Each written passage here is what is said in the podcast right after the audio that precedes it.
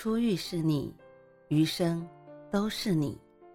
嘿，朋友你好，我是兔子，欢迎来到情感故事馆。在这寂静的夜里，愿兔子的声音能够陪伴你，温暖你。兔子与你在一起。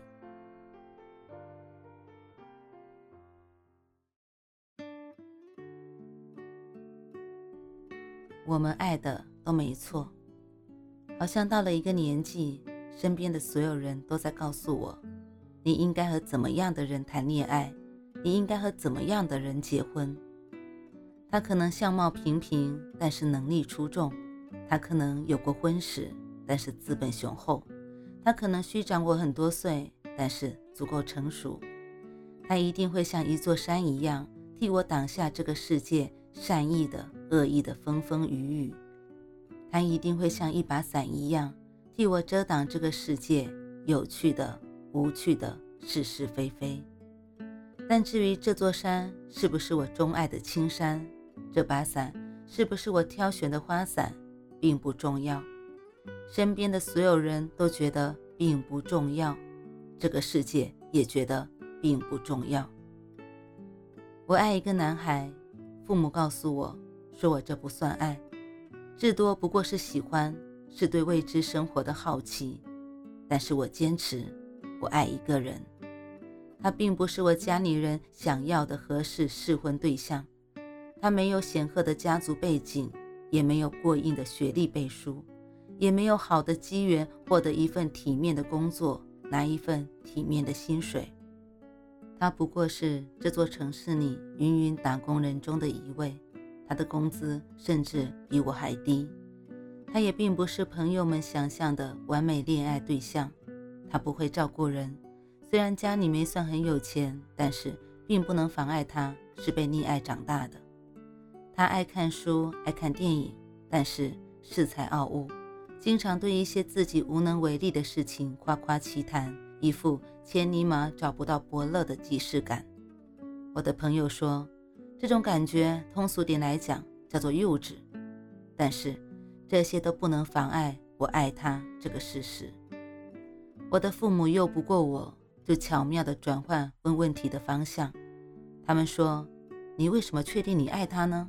你甚至连爱他哪里你都说不上来。”这个问题让我犹豫了很久。我是纯正的双子座，陶白白说。只有风象星座的恋爱是可以说缘分的，他们是真的会为了他们的一见钟情奋不顾身的一批人。我用这个理由安慰了自己很久，直到有一次我出差回来，在火车站的出口处看到这个我想了一个月的人，手插在口袋里对我微笑，喊着我的名字，我冲过去抱紧他，用力的双手。好像是害怕这个我朝思暮想的人溜走一样。我突然明白，爱他哪里其实并不重要，重要的是我爱他。不管我是不是风象星座，是不是相信一见钟情，但是这一刻我明白，我的双手绝对不能放开。我好想把这些文字给我的父母、我的闺蜜、我的朋友看。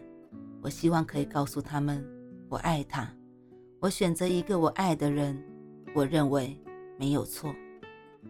你们说他幼稚，说我幼稚，但是我也二十六岁了，我也谈过几段恋爱了，但是依然有抛弃一切选择他的勇气，是因为我相信他值得，是因为我觉得他值得，是因为我知道他值得。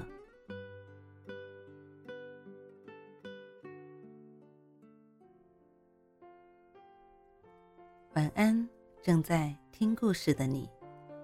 如果你还是睡不着，可以来直播间和兔子聊聊天，也许兔子能哄你入眠呢。每晚十点，兔子都会在直播间等你，只为和你道一声晚安，好梦。